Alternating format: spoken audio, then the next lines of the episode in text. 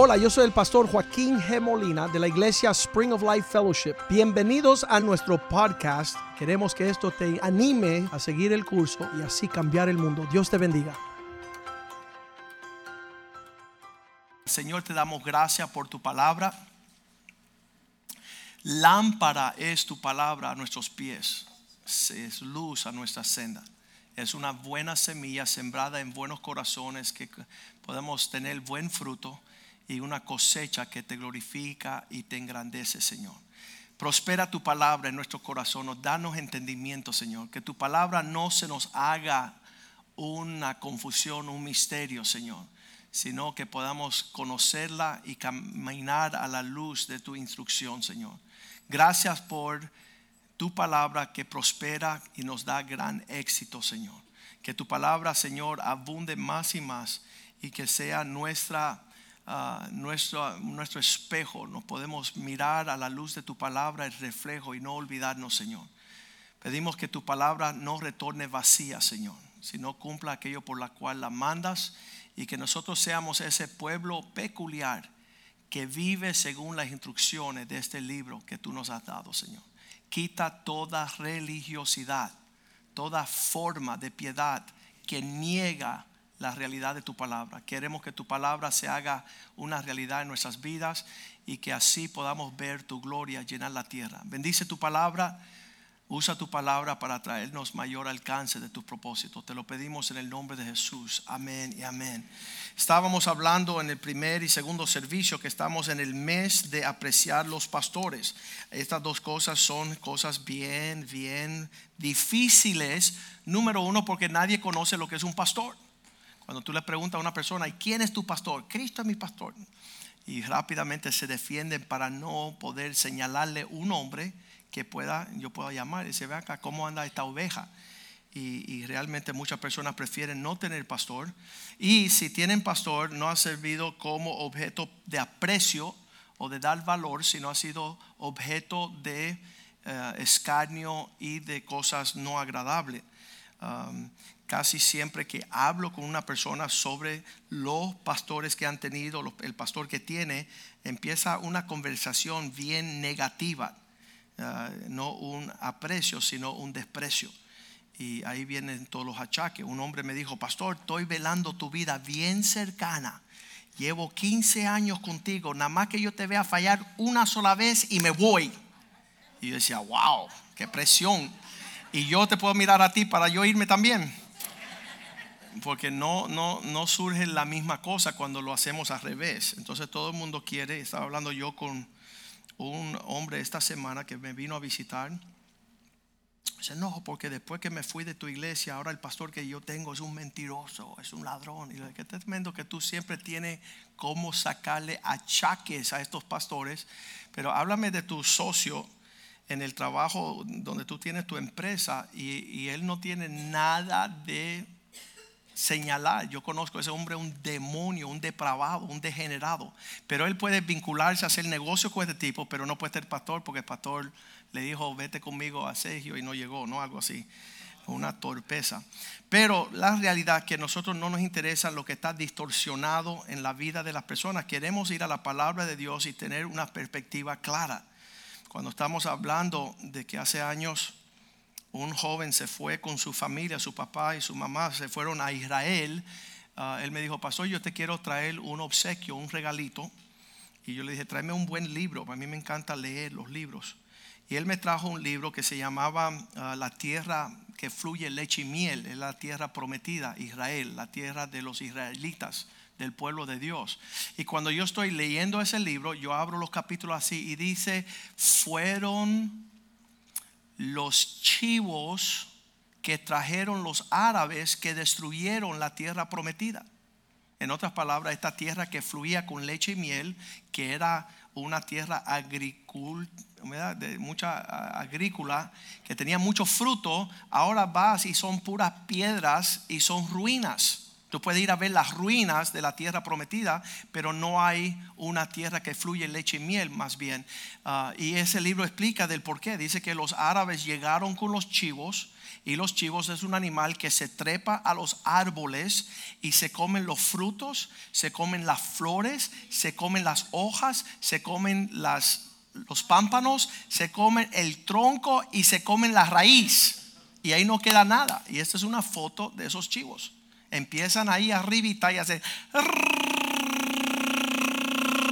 boom y no hay nada que comer y se queda todo. Y eso es lo que por eso es que Dios no quiere los chivos que entren a la iglesia, porque vienen a devorar. Ellos no vienen a, hacer de bendición, a, contribuir. Ellos vienen, toman todo lo bueno y se van y tú dices, ¿y qué pasó aquí?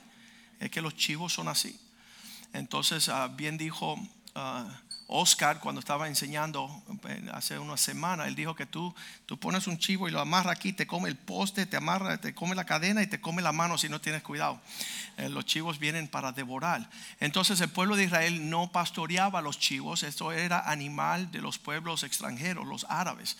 El pueblo de Israel pastoreaba ovejas. Yo quería que alguien me hubiera obsequiado ese libro desde el principio, hace 21 años, pero me lo dieron hace 5 años, entonces yo me vine a dar cuenta del carácter de los chivos. En Mateo capítulo 25, versículo 31 creo que es, dice que en aquel día Cristo va a separar las ovejas de las cabras. Cuando el Hijo del Hombre venga en su gloria y todos los santos ángeles con él, entonces se sentará en su trono de gloria, versículo 32, como aquel serán reunidos delante de él todas las naciones. Diga, yo soy nación, ¿verdad? Ahí no te, no te escapa tú. Y Él va a apartar los unos de los otros como aparta el pastor las ovejas de, las, de los cabritos. Ahí va a haber una separación. Tú que eres chivo, vete a chivar para el infierno. Y tú que eres oveja, ven y entra al reposo del Señor. Y entonces eso es, dice que eso va a suceder pronto. Aquí en la tierra queremos saber si somos ovejas para ser ovejas eh, de acuerdo al corazón de Dios y realmente Dios no desea pastorear las cabras, ¿no? No quiere que la tierra que fluye leche y miel se convierta en ruinas, en, cosas, territorios desolados. Entonces, en ese sentido, tenemos que conocer el mes de apreciar a los pastores, que las personas no saben ni qué es un pastor ni cómo apreciarlo. Si usted hubiese estado aquí el miércoles, hubiera escuchado mucho del corazón de los pastores. Teníamos una reunión como primer servicio del mes, Santa Cena. Eh, todos los primeros servicios del mes tenemos eh, partir el pan y beber de la copa de Jesús, las cosas más íntimas que Cristo compartió con aquellos más allegados a Él. Y esa noche podemos ver el corazón de los pastores que están en esta iglesia. Pero esto todo es por causa de nuestra adoración. Cuando estamos acercándonos a la iglesia. Muchas personas ni entienden por qué de la iglesia y mucho menos por qué de los pastores. Y por eso no hay honra, no hay aprecio. Um, tenemos que volver al principio, allá en Génesis capítulo 4, versículo 3. Eh, las primeras dos personas, Caín y Abel, que ofrecieron una ofrenda para adorar a Dios, se encontraban allí. Dice, aconteció que andando el tiempo, Caín trajo fruto de la tierra para ofrendar, para ofrecérselo a Dios. Este hombre Caín traía algo personal, particular, porque él quería ofrecerle algo a Dios. Cuando usted se acerca a la iglesia, este es un lugar donde tú ofreces tu vida en agradecimiento, una fragancia que sube allá al Señor y lo que tú traes como ofrenda y, obviamente presentar tu vida, porque no, no, vas a entregar algo que no representa lo que tú tienes acá. Ah, la palabra adorar significa mm, besar la mano que está bendiciéndote. Eso es lo importante de la adoración, es que hay una mano que te está bendiciendo y en lo que esa mano está acercándose a tu vida, tú quieres darle la bienvenida y el agrado y el aprecio y decir, ¿sabes qué? Beso la mano que me está prosperando, bendiciendo. Y esa es la palabra procuneo, es una palabra griega que Dios está buscando a aquellos que le adoren en espíritu y verdad. Hablando con un hombre esta semana, le dije, yo quiero ser honesto, yo quiero que seas honesto conmigo. Del 1 al 10, ¿cuánto tú le estás ofreciendo a Dios en excelencia? Y él me dijo, un cuatro.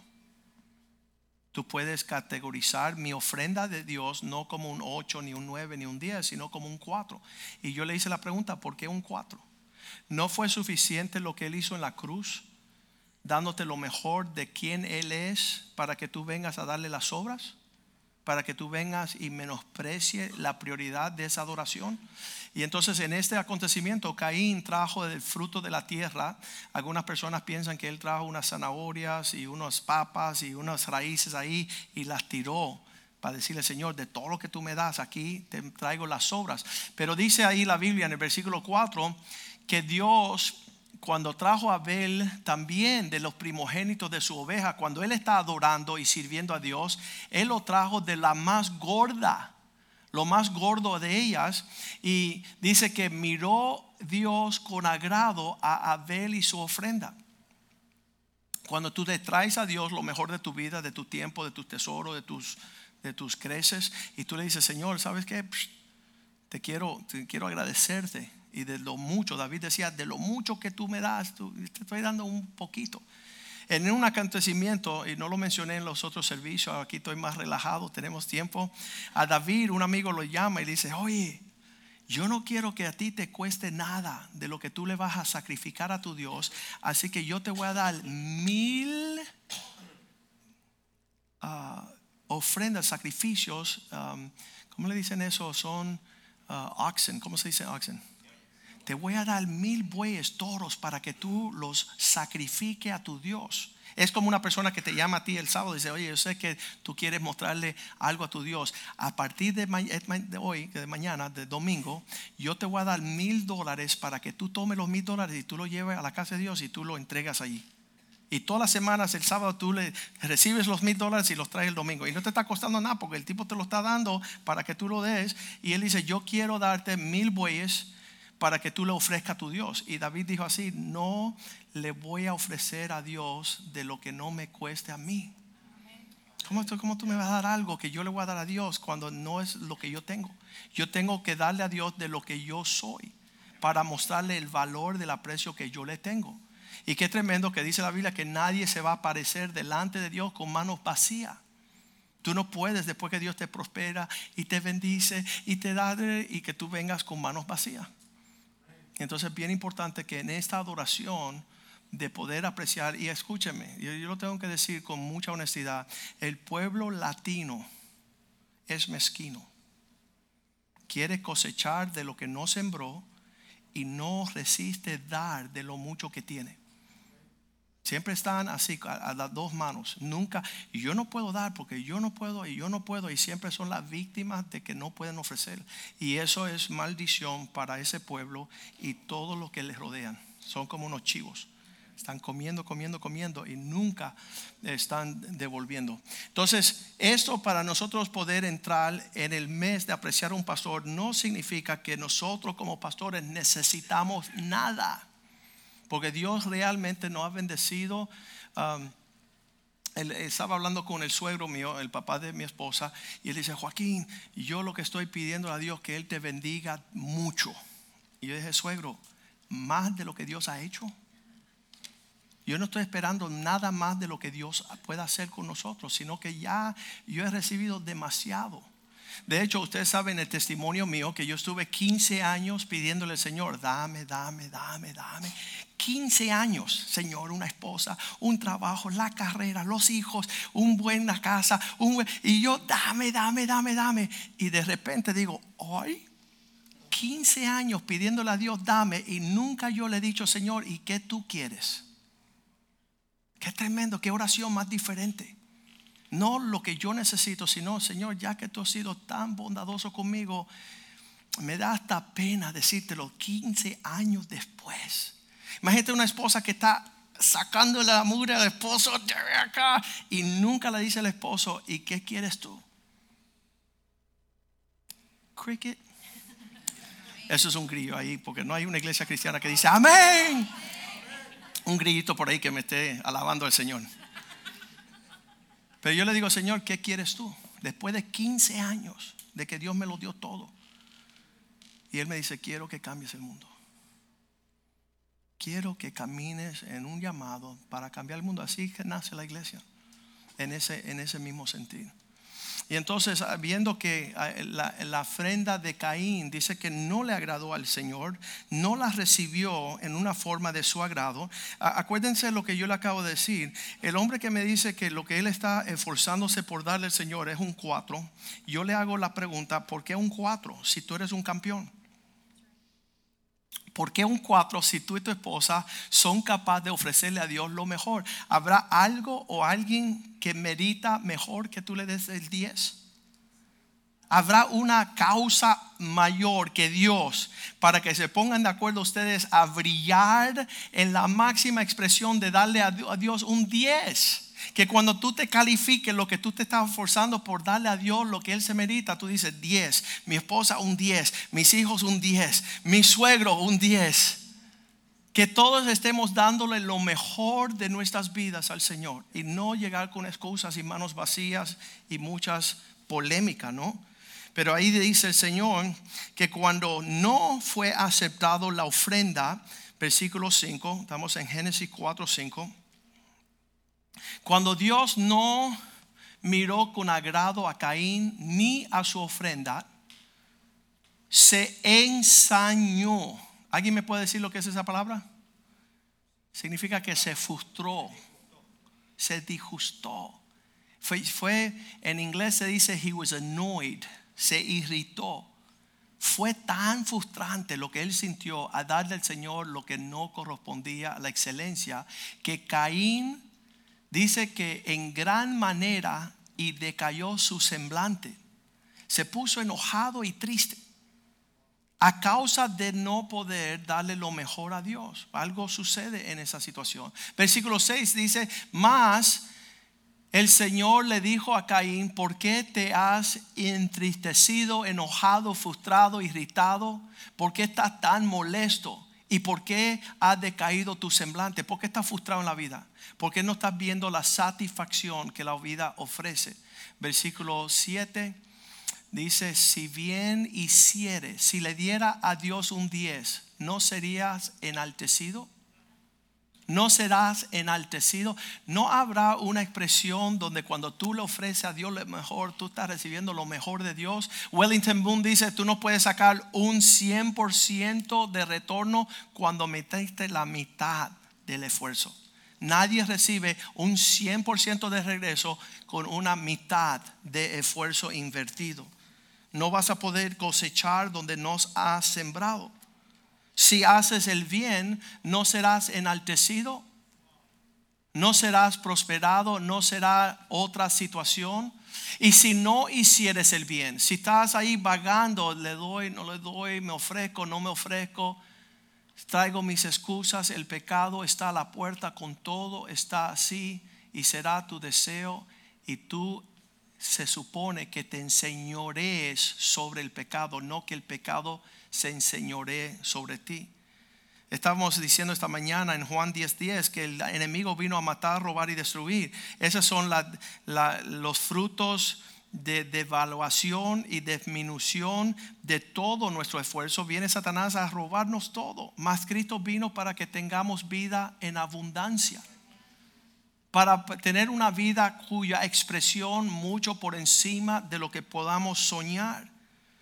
Pero hay muchas personas que nunca llegarán a esta realidad porque a la hora de adorar, a la hora de apreciar, valorar las cosas de Dios, no tienen corazón para hacerlo.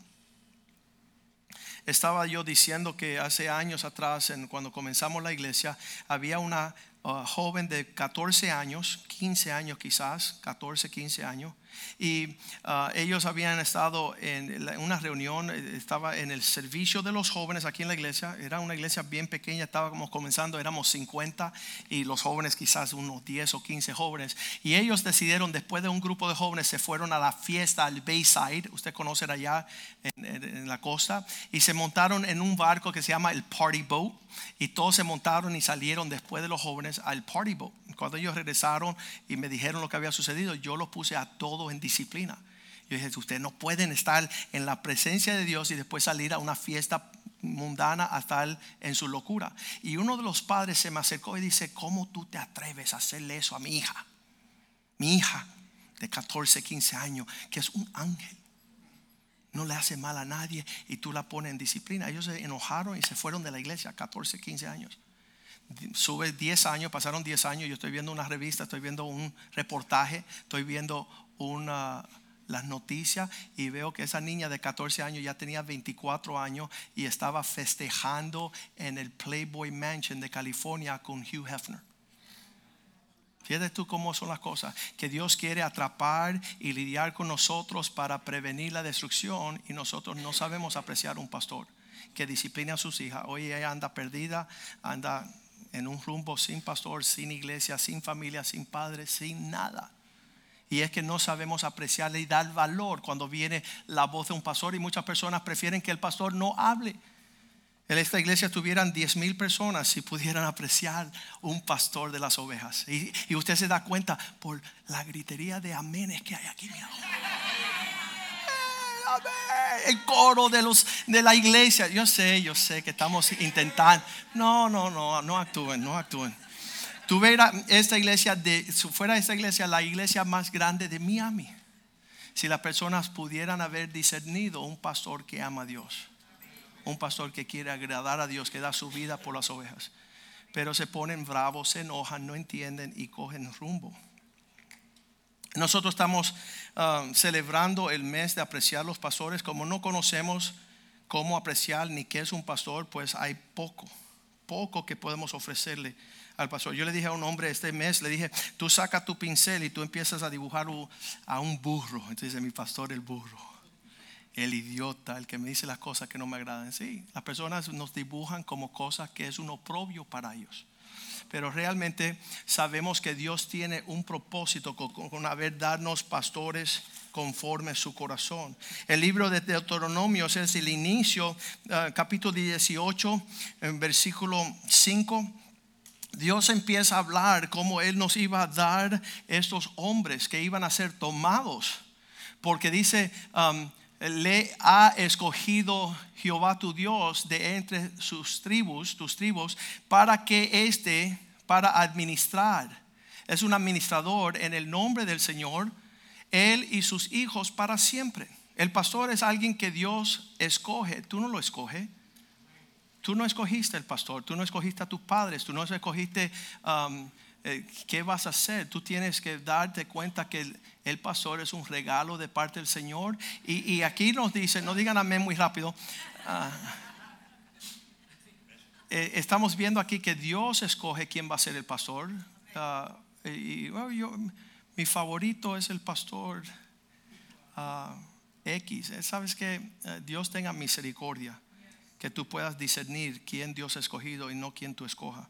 Versículo 9 dice, cuando tú entras a esta tierra para poseer, esta tierra que Dios te va a dar, dice, no vas a aprender a hacer según las abominaciones de aquellas naciones. En lo que estamos viviendo en este mundo, no aprendas lo que hacen las demás personas. Cuando tú le hagas una pregunta a tus amistades, ¿quién es tu pastor? Dice, bueno, yo no sé, hace 10 años voy a esa iglesia, no conozco su nombre. Estoy 20 años en esa iglesia y yo creo que le dicen um, el un ojo, ¿verdad? No, la realidad es que los pueblos ajenos no conocen el orden ni el trato de Dios y su pueblo. Versículo 10 dice, cuando entras ahí no aprendas su cultura, no se ha hallado en ti quien haga pasar su hijo por un fuego la Biblia dice, no hagan tratos de esquemas que van a peligrar sus hijos, ni quien practiquen la adivinación, el agorreo, ni sortilejo, ni hechicero. No busque tu consejo no busque tu consejo en manos de personas que no tienen el corazón de Dios, que no le van a hablar. Versículo 11, no van a acercarse ni al encantador, ni al adivino, ni al mago, ni quien consulte a los muertos. Oh, oh gran muerto, señálanos el camino. Eso no es el orden del propósito de Dios. Dios te ha puesto en una iglesia, hay bastantes pastores que están dispuestos a señalar el camino, darte un consejo. ¿Sabes por qué no hablamos con los pastores? Se acaban de ir una gran multitud de familias de la iglesia. Y yo le digo, mira, hay 11 pastores, ¿con cuál consultaron? Y dijeron, con nadie. No, no hablamos con ninguno de los pastores. Dios me habló. Uh, ¿Sabes qué? Tan, tan fuera del propósito de Dios. Tan fuera. ¿Sabes qué? No quieren conocer el consejo de Dios. No quieren caminar en la sabiduría del Señor. Están implementando herramientas súper torcidas, a los cuales una mujer me dijo, no, me fui a la iglesia. dije, bueno, ¿sabes qué? Te voy a hacer el favor. No le diga a las otras mujeres andar en tu ejemplo porque estás andando en un ejemplo que no concuerda con la palabra de Dios. Una mujer me dijo hace dos semanas, bueno, yo prefiero uh, tres trabajos que estar en casa con mis hijos. Yo le dije, ¿sabes por qué? Porque eres una bruja. Eres una bruja. ¿Cómo ella me va a decir en mi casa, con el ojo cerrado, que ella prefiere tener cuatro trabajos en la calle que estar atendiendo a su esposo y sus hijos. Y yo dije, ¿sabes por qué? Porque eres una brujita. Y sabes que cuando tú llegas a la iglesia y tú le empiezas a enseñar a las jóvenes que tú odias el hogar, que tú odias atender a tu esposo y tus hijos, eso va a traer una crisis. Porque se supone que las mujeres mayores le enseñan a las menores a honrar, cuidar, atender a su esposo, sus hijos en casa. Y eso es un regalo del Señor. Pero en esta tierra habrán encantadores. Dice que en los últimos días se levantarán muchos maestros que le van a decir al pueblo lo que quieren escuchar. Tienen comezón de oído y quieren que alguien le pique ahí donde quieren arrascarse. Pero nosotros estamos hablando palabra del Señor. La palabra del Señor es Dios, no se haga mi voluntad. Yo me niego a mí, no quiero escuchar lo que yo estoy haciendo porque yo no soy Dios. Versículo uh, 12 aquí, él dice, no consulte con esto porque es abominación para con Jehová cualquiera que hace estas cosas. El que busca consejo fuera de la provisión de Dios es una abominación y Jehová tu Dios echa estas naciones delante de ti. Todos los que hacen eso son enemigos de Dios. Dios lo está echando fuera porque Dios quiere que su pueblo escuche su voz. Versículo 13. Perfecto será delante de tu Dios hacer las cosas como son debidas ah, para que coseches donde tú siembras. Versículo 14 dice, porque estas naciones que vas a heredar son agadores, agoreros y adivinos. Ellos escuchan esta persona, mas ti no te ha permitido esto tu Dios. Esto no es territorio donde Dios dice que estás bien.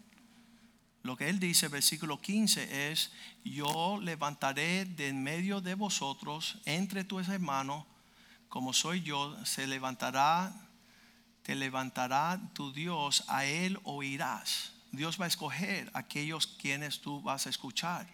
Y en, en, en, en pos de escuchar a estos hombres van a poder caminar en lo que le agrada a Dios. Llegó el tiempo en Levítico capítulo 10, versículo 1, que los hijos de Aarón decidieron que no iban a escuchar a Dios. Dice que uh, Nadab y Abiú, los dos hijos del sumo sacerdote, esos son hijos de aquellos que temen a Dios, tomaron cada uno su incensario, pusieron en ello fuego sobre el cual pusieron incienso y empezaron a ofrecer delante de Dios un fuego extraño. Y, sabes que la versión en inglés dice un fuego no autorizado. No tenían la buena vista de estar diciendo al Señor, mira cómo estamos haciendo. Estos dos hijos de este hombre levantaron fuego extraño. ¿Qué es fuego extraño? Es el que nunca Él les mandó. Cuando tú le estás dando a Dios algo que Él no te mandó, estás perdiendo el tiempo. Dios prefiere obediencia que sacrificio. Pero mira todo lo que yo hice. Sí, pero nada te pidió que lo hiciera.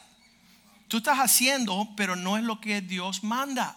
Entonces, ¿qué tienes que tener cuidado? ¿Qué es lo que Dios manda? Sale de la boca de esas personas que Dios ha puesto ahí. Y en este caso, Aarón, que era el padre de ellos, uh, no le estaba diciendo a sus hijos que ellos tenían que hacer. Cuando ellos le ofrecen ese fuego extraño al Señor, versículo 2 dice, inmediatamente salió fuego delante de Jehová y los quemó y murieron estos dos muchachos. Imagínate, ellos están ofreciendo un fuego extraño, no autorizado. La Biblia dice en otras traducciones profana, que salía de lo que Dios había escrito. Y estaban ofreciéndole a Dios esto y vino fuego del cielo y lo extirpó a estos dos muchachos. Ahora, yo digo que es una gran injusticia aquellos padres que no le han enseñado a sus hijos el temor de Dios, que están andando sin saber el mal que están haciendo. Entonces, desde que mis hijos eran bien pequeños, uno, dos y tres, que ellos podían entender, yo les decía, no jueguen con Dios. No jueguen con Dios. Juegan baloncesto, juegan ping pong, juegan pelota, vayan a la playa, jueguen en la playa, en la piscina, jueguen con todo. Pero con Dios no se juega. Y este acontecimiento dices, pero eso fue el Dios del Viejo Testamento. No vamos a hablar del Viejo Testamento porque eso era diferente, pastor. Ok, so vamos, vamos para el Nuevo Testamento, Hebreo 12, versículo 29. ¿Qué dice el Nuevo Testamento de Dios? Nuevo Testamento Dios dice, porque nuestro Dios es fuego consumidor.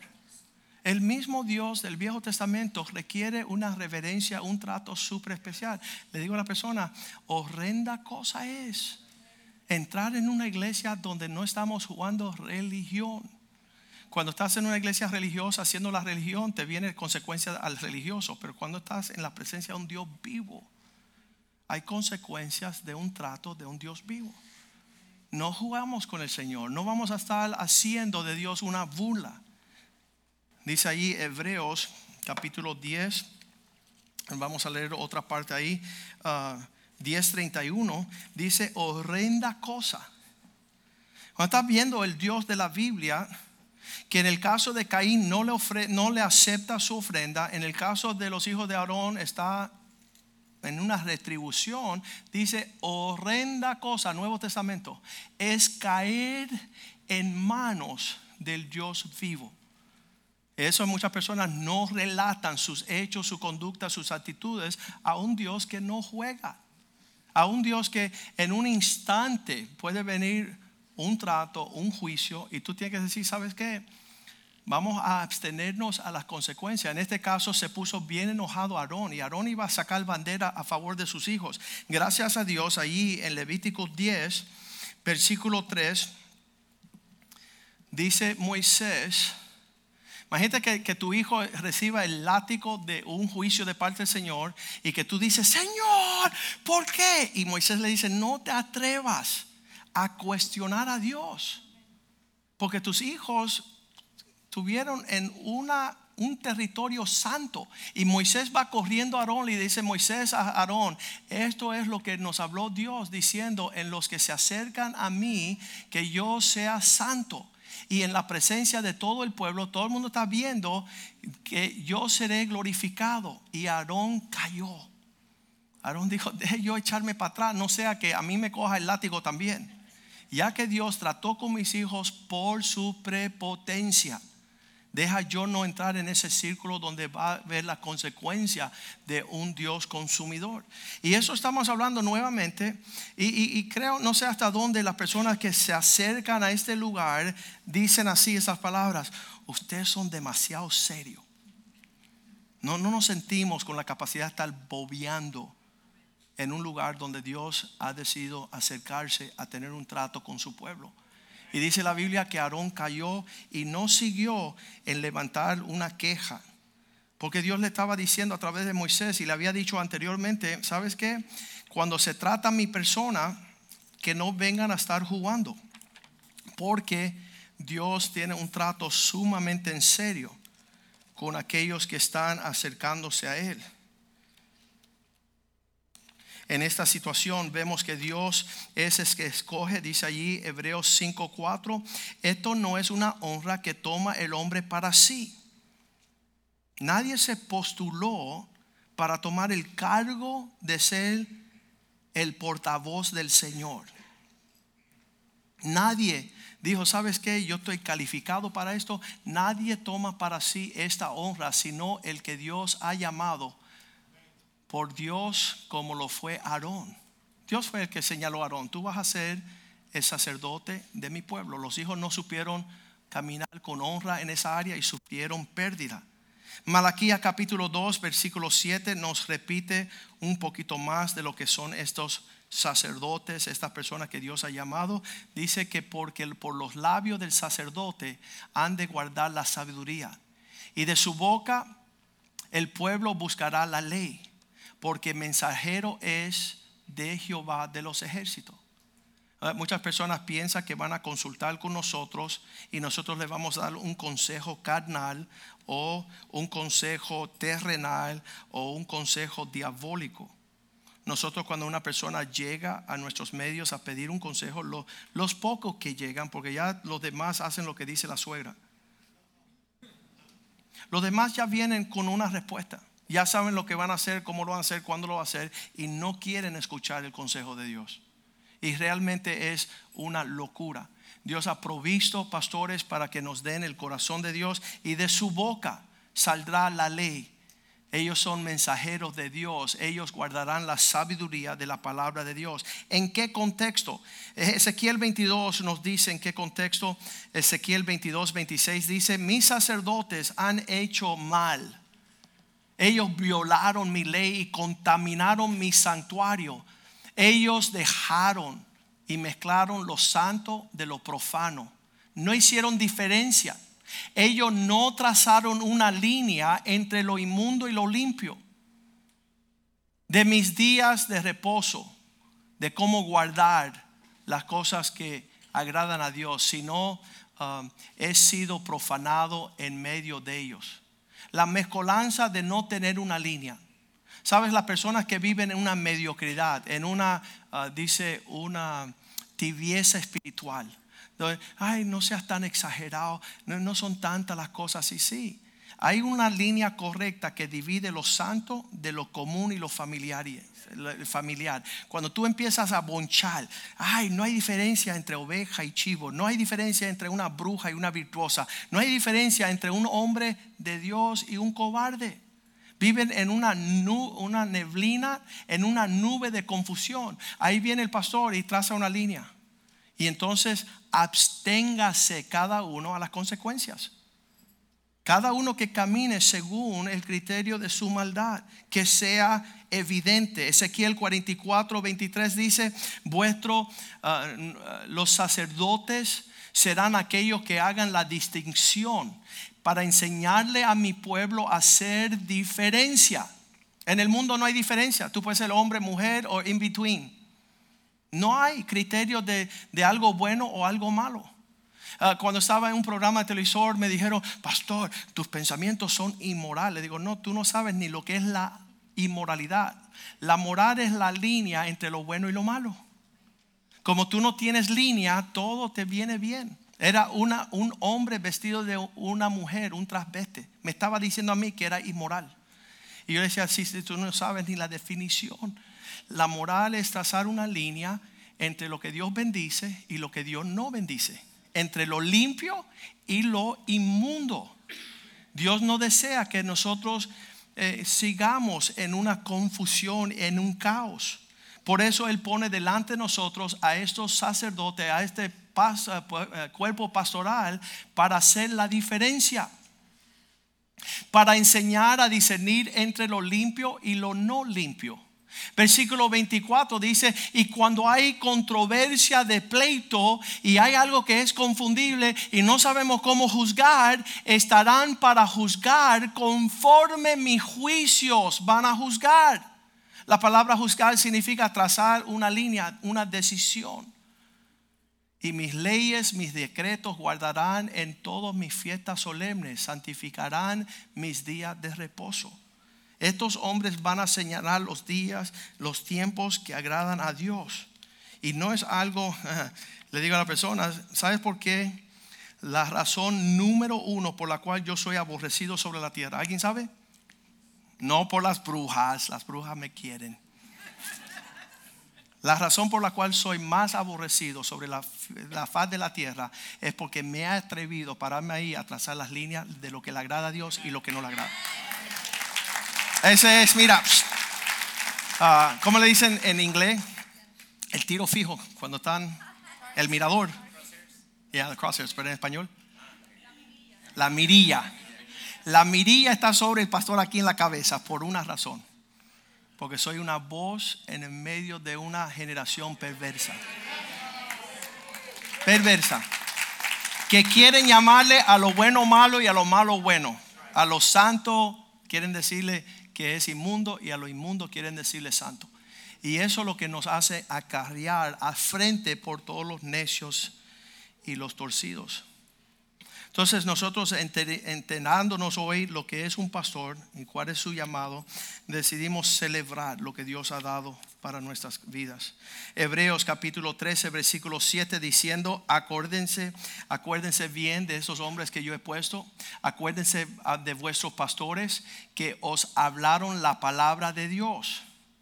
Ayer un hombre me dijo, pastor, de 21 palabras que tú hablas, 20 son la palabra del Señor. Tengo buen promedio.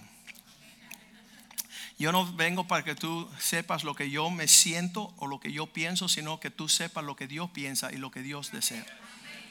Y en este mundo no hay honra. Ah, esta, esta generación no entienden el concepto de darle un peso y un voto de confianza para honrar a los siervos de Dios. Acordaos de vuestros pastores que os hablaron la palabra de Dios y considerar cuál haya sido el resultado de su conducta para que tú imites la vida de ellos, que tú puedas heredar lo que ellos han heredado, paz, gozo, justicia. Ah, un hombre se fue de esta iglesia, no, yo me voy a buscar una buena iglesia. Le digo, bueno, está bien. Sé que no buscas una buena iglesia, estás buscando otro asunto. Se fue para otra iglesia a los tres años, lo vi en la calle, me dijo, pastor, sabes, llevo tres años en esta iglesia y el pastor no me ha dirigido la palabra ni una sola vez. Me encanta esa iglesia, me dice él. Entonces tú no estabas buscando una iglesia, tú estabas buscando un escondiche tú querías una cueva y vas a tener que consultar con una bruja, porque igual que hizo eh, Saúl cuando él estaba buscando ah, no honrar a Samuel ni a la palabra de Dios, sino que él terminó una vida súper ah, deprimente, bien oscura, consultando con la bruja de Endor, en la cueva de Endor, consultando a una hechicera para buscar la dirección de su vida. Hebreos 13, 17, no solamente que tenemos estos pastores, sino que dice la Biblia, obedecerles a vuestros pastores, sean sujetos a ellos, vengan debajo de su consejo, porque ellos velan por vuestras almas como quienes van a dar cuenta, para que lo hagan con alegría y no con un ojo cerrado. Con gozo y no quejándose, porque esto no le es provechoso a vosotros. Ustedes no van a salir con la bendición. Esta mañana Dios ha sido fiel en hablarnos clarito de su palabra. Que nosotros podamos caminar en ese entendimiento. No somos brujos, no somos adivinos, somos siervos de Dios, caminando en el temor de Dios con la palabra de Dios como nuestra guía y nosotros queremos que eso sea una realidad. Hebreos 8:5 dice que Dios hizo um, un modelo para Moisés en el desierto. Él le describió cómo iban a ser las cosas. Estas cosas sirven como una figura y sombra de cosas que están en el cielo. Si tú no respetas al pastor que tienes en la tierra, tú no vas a respetar el príncipe de los pastores que se llama Jesús. Si tú eres rebelde en la tierra, tú vas a irte con los chivos para el infierno. Como se le advirtió a Moisés cuando iba a erigir el tabernáculo diciéndole, mira, haz todas las cosas conforme al modelo que se ha mostrado en el monte. Todos estos diseños y estos diseños no son de los hombres. Personas que dijeron, no, me invitaron a un programa al televisor creo que era el padre Alberto cuando él tenía su programa, un amigo me llama y dice, Joaquín, por favor ven y, y háblanos la palabra de Dios porque me van a hacer la pregunta y no sé cómo contestarla. Y cuando llegué allá, un, una psicóloga ah, que tenía esos grados bien altos de conocimiento, B, R, U, J, A,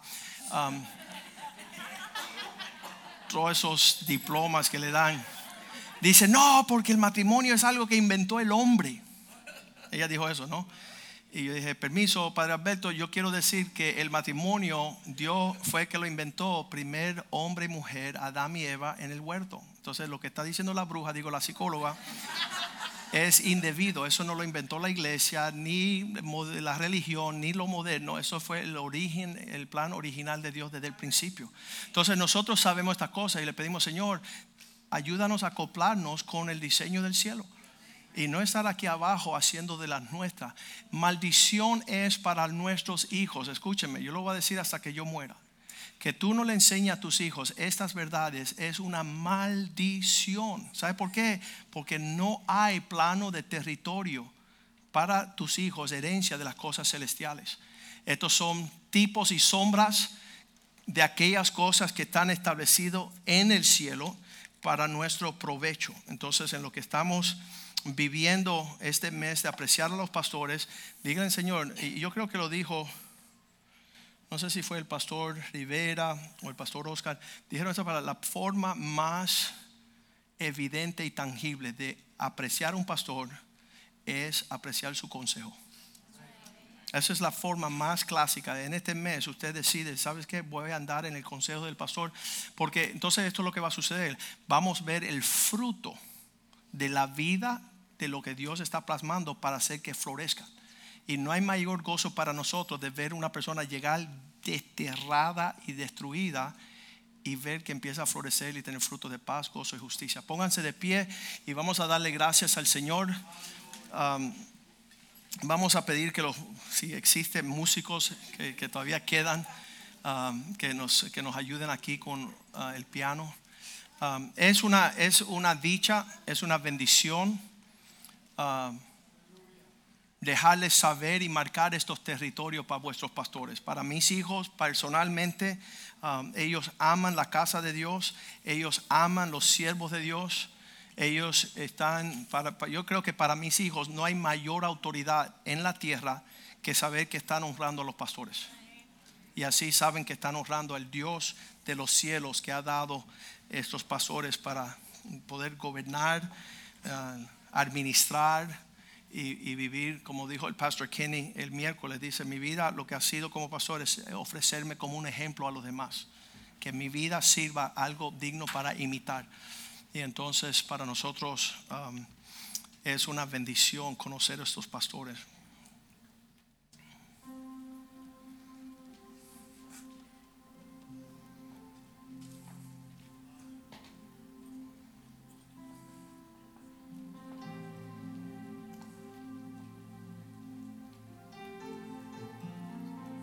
Tengo que decir esto porque lo dije en los servicios anteriores. ¿Cuántos saben que los pastores no son perfectos? No, hagan esa política. Bueno, mi pastor no es perfecto. Ahí te la resta porque Dios escogió lo vil y lo menospreciado. Lo peor que escogió Dios para tomar este cargo. Y dice la, la razón por la cual Él dice Él escogió lo peor, porque nosotros tenemos capacidad de compadecernos de los demás. ¿Por qué? Porque somos más torpes que ustedes. Ahí lo dice, vamos a leerlo, Hebreos 5, versículo 9 creo que es. Ellos saben cómo compadecerse.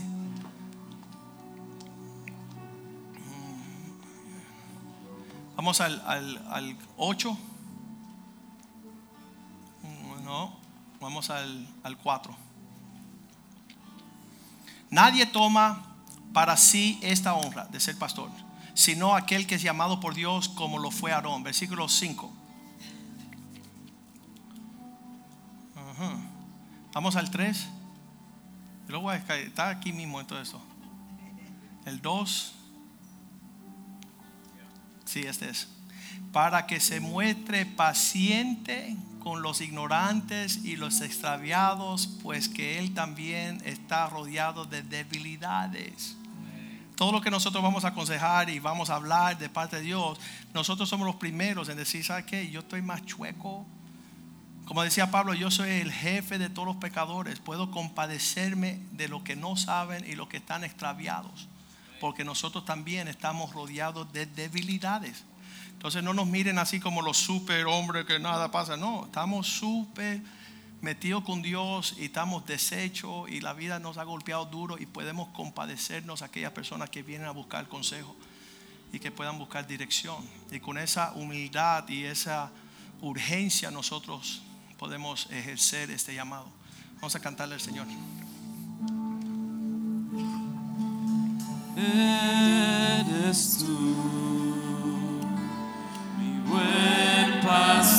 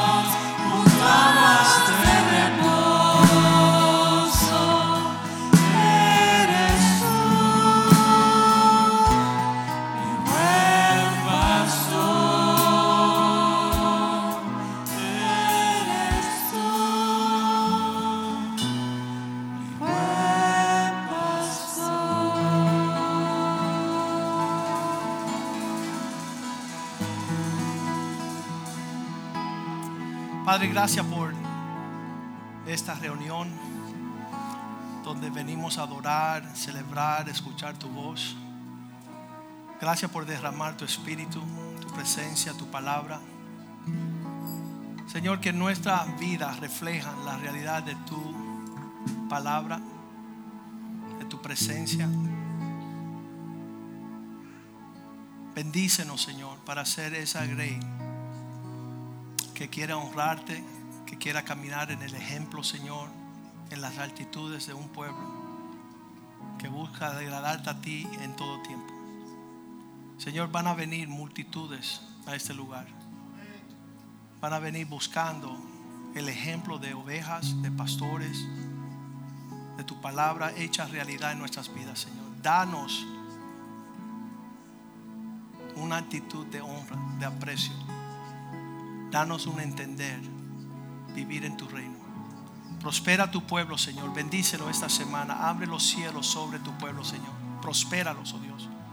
Dale el rocío del cielo, Señor. La provisión abundante. Quita todo temor. Quita toda incertidumbre. Danos fe, esperanza y amor. Danos tu presencia, Señor. Que seamos herederos de una herencia santa, incorruptible, Señor. Gracias por esos hombres que has puesto en nuestras vidas.